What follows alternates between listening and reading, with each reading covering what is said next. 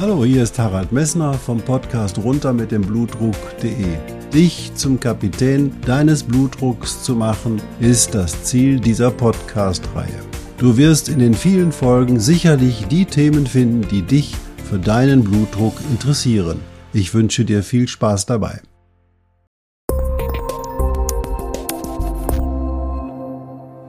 Hallo, hier spricht wieder Harald Messner vom Podcast runter mit dem Blutdruck.de. Schön, dass du eingeschaltet hast. In der letzten Woche hatten wir uns über Lakritz unterhalten und du hast erfahren, dass Glycyrrhizin der Hauptfaktor ist für die Blutdruckerhöhung, indem es nämlich den Hyperaldosteronismus fördert und dadurch deinen Blutdruck direkt erhöht und direkt dich versalzt. Und du hast erfahren, dass es sogenannte Kinderlakritz gibt und du hast erfahren, dass es sogenannte Erwachsenenlakritz gibt, die man besonderen Vorsicht genießen muss und die du eigentlich nur in der Apotheke bekommst. Zusätzlich hatte ich dir auch erzählt, dass leider auch das NNT gehemmt wird oder der Abbau des NNTs gehemmt wird und das führt leider auch dazu, dass Raucher besonders unter Lakritz leiden.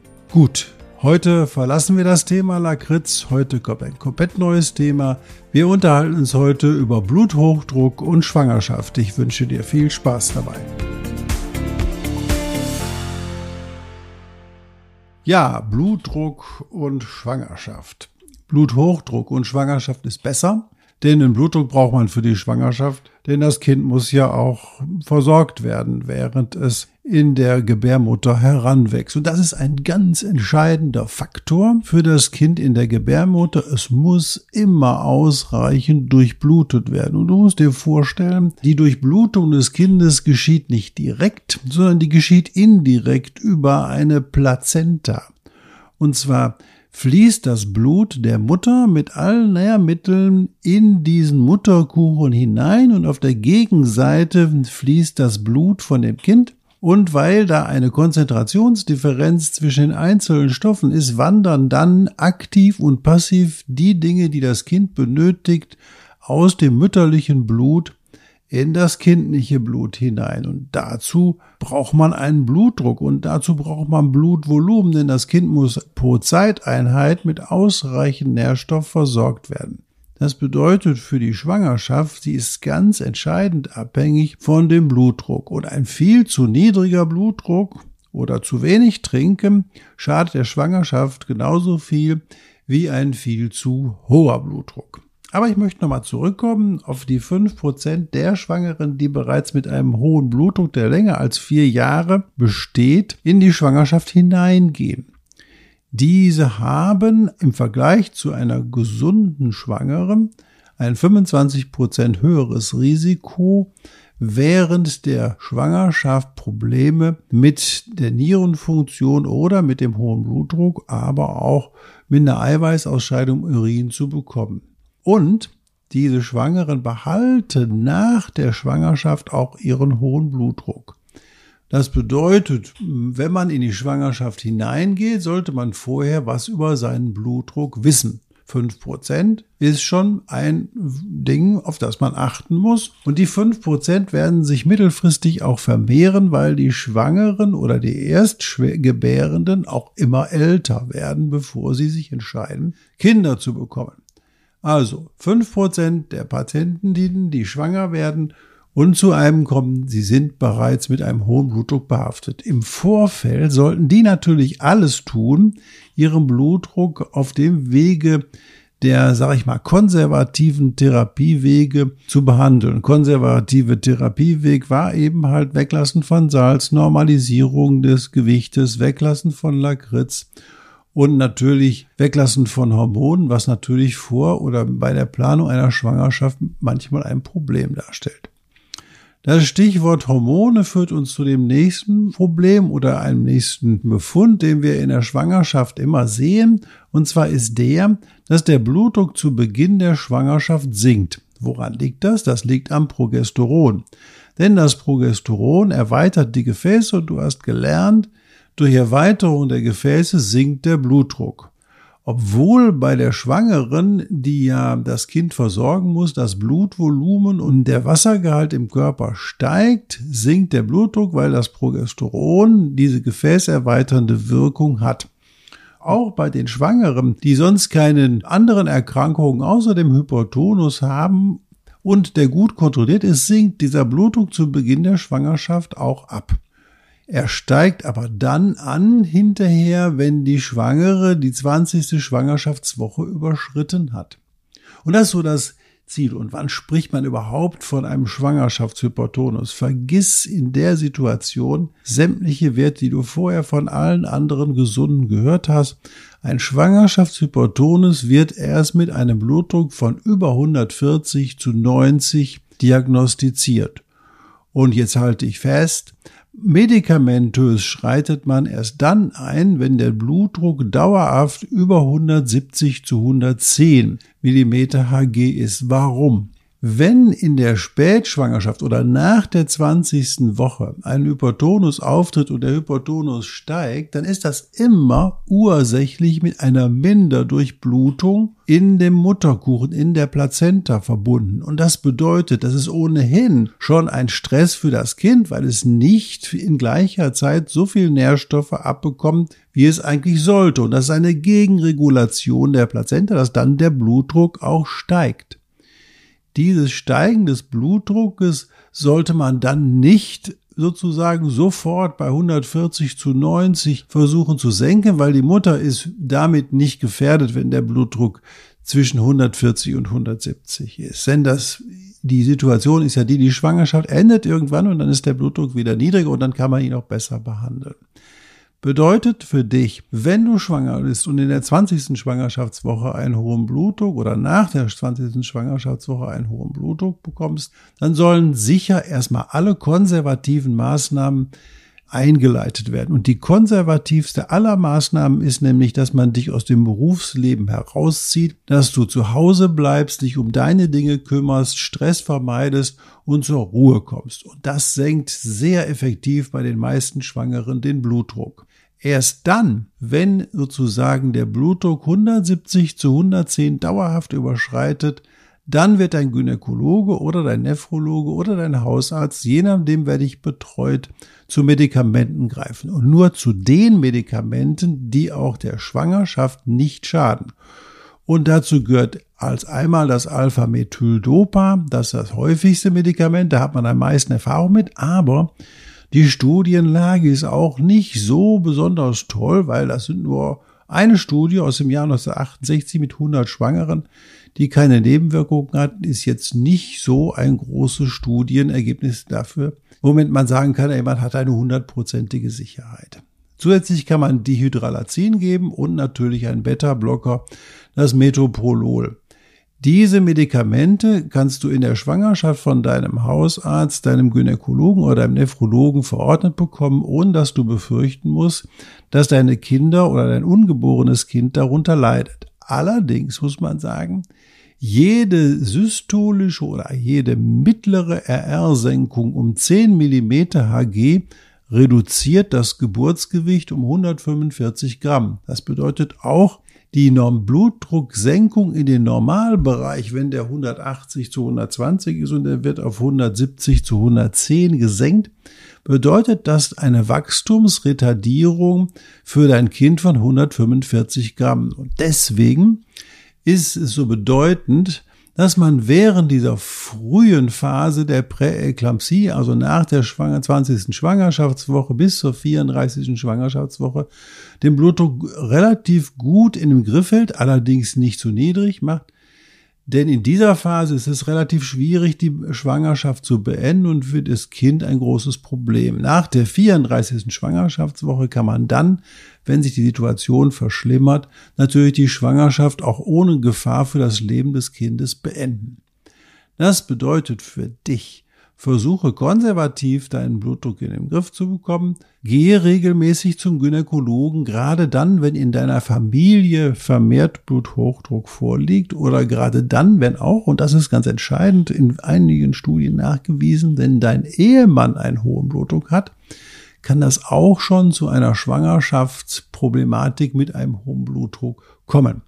Hier muss man auch sagen, es gibt auch die Schwangeren, die mit einem normalen Blutdruck in die Schwangerschaft hineingehen, nie einen hohen Blutdruck hatten und die dann nach der 20. Schwangerschaftswoche einen schweren Hypertonus durch Durchblutungsstörungen in der Plazenta bekommen. Diese Patientinnen haben dann häufig, nachdem sie entbunden haben, auch im späteren Leben einen hohen Blutdruck. Das heißt also, das ist ein guter Risikomarker für die Tatsache, dass du später mal nach der Schwangerschaft einen hohen Blutdruck bekommen kannst. Sprich, du solltest jährlich dann auch zu deinem Hausarzt gehen und deinen Blutdruck kontrollieren lassen und alle Maßnahmen ergreifen, die konservativ sind, um deinen Blutdruck normal zu halten. In der Regel gelingt es den Gynäkologen in Zusammenarbeit mit dem Nephrologen, dem Hausarzt und dem Kardiologen, das Kind heil auf die Welt zu bringen und dich sicher durch die Schwangerschaft zu führen. Problematisch wird es nur dann, wenn zusätzlich zu dem hohen Blutdruck eine Eiweißausscheidung im Urin hinzutritt. Und das ist ein Zeichen, dass mehrere immunologische Abwehr entzündliche Prozesse in dir vorgehen, die sowohl die Plazenta als auch andere Organe schädigt. Und das ist eine Situation, wo du ganz engmaschig zu deinem Gynäkologen und zu deinem Hausarzt gehen solltest. Nur keine Angst, die Situation, ein einmalig gemessener hoher Blutdruck ist nicht essentiell und nicht bedeutsam für die Schwangerschaft. Misst deinen Blutdruck in Ruhe, lass den Stress runterfallen, freu dich auf das Kind, geh in Ruhe in die Schwangerschaft rein und du wirst sehen, alle Dinge lassen sich heutzutage super regeln durch eine gezielte Überwachung während der Schwangerschaft. Das ist der Grund, weswegen die Krankenkassen auch diese Überwachung alle zahlen. Nochmal zur Wiederholung. Es gibt leider immer mehr Schwangere, die mit einem bekannten Hypertonus in eine Schwangerschaft hineinlaufen. Dies ist kein Problem, wenn man die gewissen Kriterien beachtet und die regelmäßige Kontrolle der Schwangerschaft herbeiführt. Es gibt Schwangere, die nie einen hohen Blutdruck hatten, die aber in der Schwangerschaft einen hohen Blutdruck bekommen, vor allen Dingen in der Spätschwangerschaft. Dann ist es ein Problem, was mit medikamentöser Therapie, aber auch mit den gleichen nicht medikamentösen Maßnahmen ganz gut in den Griff zu bekommen ist. Lass mich dir noch einige Worte sagen zu den Medikamenten, die du nehmen kannst, wenn du schwanger werden möchtest. Das häufigst verordnete Medikament für einen Bluthochdruckpatienten sind die ACE-Hämmer und die AT1-Rezeptorblocker. Ich hatte dir davon erzählt. Diese Substanzen sind ideal für erwachsene Menschen, um den Blutdruck zu senken, denn sie besetzen einen Rezeptor, der bedeutend in die Blutdruckregulation eingreift. Wenn allerdings da ein Kind oder ein ungeborenes Kind in der Gebärmutter ist, dann bekommt dieses ungeborene Kind leider auch dieses Medikament über die Plazenta verabreicht. Und im Rahmen der Frühschwangerschaft, aber auch in der Spätschwangerschaft, in der Organogenese und beim Erwachsenen, Heranwachsen des Kindes wird dieser Rezeptor, der normalerweise den Blutdruck reguliert, dringend benötigt. Das heißt, ACE-Hämmer und AT1-Rezeptorblocker dürfen in der Schwangerschaft, aber auch dann, wenn man schwanger werden möchte, nicht gegeben werden. Ich gehe so weit in meiner Praxis, bin ich so weit, dass ich gesagt habe, Frauen, die keine sichere Kontrazeption betreiben, werden von mir niemals einen ACE-Hämmer oder einen AT1-Rezeptorblocker bekommen. Denn dann kommt hinterher die Frage auf, boah, ich habe das Medikament genommen, keiner hat mir was gesagt und hat mein Kind jetzt irgendwelche Schäden, auch wenn ich es nur ganz kurz genommen habe und das verunsichert die Schwangeren. Deswegen, wenn man schwanger werden möchte oder nicht ausschließen kann, dass man schwanger wird, gehört dieses Medikament nicht auf deinen Rezeptblock. Also, bitte keine AT1-Rezeptorblocker oder ACE-Hämmer in der Situation, wo du schwanger werden möchtest oder wo du nicht ausschließen kannst, dass du schwanger wirst als Frau. Männer natürlich ist, für Männer ist das ziemlich brause. Das macht auch an den Chromosomen nichts, so dass man also nicht sagen muss, dass Männer mit einem ACE-Hämmer oder einem AT1-Rezeptorblocker ähm, missgebildete Kinder zeugen. Also das ist Quatsch. Bedeutet also nur für die Frau gilt ganz klar ACE-Hämmer und AT1-Rezeptorblocker nicht in der Schwangerschaft. Es gibt noch andere Medikamente, die du nehmen kannst, wobei die Studienlage in Bezug auf die Medikamente sehr, sehr, sehr, sehr dürftig ist. Wir haben, wir ziehen diese Daten meistens aus Tierversuchen und das kann man natürlich im humanen Bereich nicht machen. Das bedeutet, die Studienlage ist sicher katastrophal, aber sie wird sich nicht verbessern. Was du auf jeden Fall nehmen kannst, ist das Alpha-Methyl-Dopa das Dehydralazin und den Beta-Blocker Metopolol. Und damit müsste eigentlich der Blutdruck zusammen mit den konservativen Maßnahmen immer in dem Bereich normal zu sein zu halten, der für dich auch als Nicht-Schwangere in Ordnung ist. Nochmal zur Wiederholung. Viele Schwangere gehen heutzutage mit einem hohen Blutdruck in die Schwangerschaft rein. Der kann sich im Laufe der Spätschwangerschaft verschlechtern. Es gibt aber auch eine ganze Menge Schwangere, die einen Bluthochdruck und eine Eiweißausscheidung entwickeln, nachdem sie niemals einen Bluthochdruck vorher hatten. Und diese bedürfen der engmaschigen gynäkologischen, nephrologischen oder hausärztlichen Zuwendung, da jedenfalls, wo die Kompetenz für deinen Fall liegt. Deswegen geh häufig zum Arzt. Deine Schwangerschaft ist mit einem hohen Blutdruck immer eine Risikoschwangerschaft, aber wir haben heutzutage alle Maßnahmen in der Hand und die Forschung geht dramatisch weiter und unsere Erkenntnisse bezüglich der Situation der Entbindung und der Schädigung der Frucht nehmen immer mehr zu. Natürlich haben wir viele Möglichkeiten zu überprüfen, wie gut es deinem Kind geht und die hatten wir früher alle gar nicht. Deswegen, es gibt keinen Grund, bei einem leichten Hypertonus auf eine Schwangerschaft zu verzichten. Allerdings, wenn du eingeschränkte Nierenfunktionen oder ähnliche Erkrankungen zusätzlich hast, immunologische, dann solltest du deinen Nephrologen und deinen Hausarzt oder auch den Gynäkologen fragen, ob das für die Schwangerschaft und für dich als Schwanger ein Risiko darstellt. Vielen Dank fürs Zuhören. Ich äh, wünsche dir eine schöne Zeit und wir hören uns in der nächsten Woche, wenn du daran interessiert bist. Ach ja, bitte wenn euch der Podcast gefallen hat oder dir der Podcast gefallen hat, wäre ich froh, wenn du auf Facebook oder auf Instagram, aber auch bei iTunes eine positive Bemerkung hinterlässt, dass dir das gefallen hat. Dann habt nämlich die Chance, dass dieser Podcast von mehr Leuten gehört wird und mehr Leute können von dem profitieren, was du bereits weißt. Bis dann!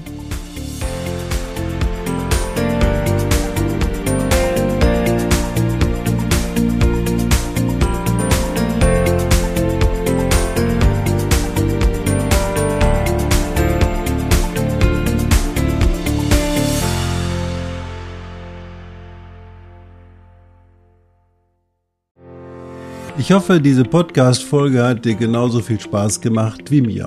Du findest noch zahlreiche andere Themen unter dieser Podcast-Reihe, die immer in Zusammenarbeit auch mit meinem Sohn Hendrik Messner mit seiner Firma mess.de entstanden ist. Und dafür möchte ich ihm sehr danken. Bis bald.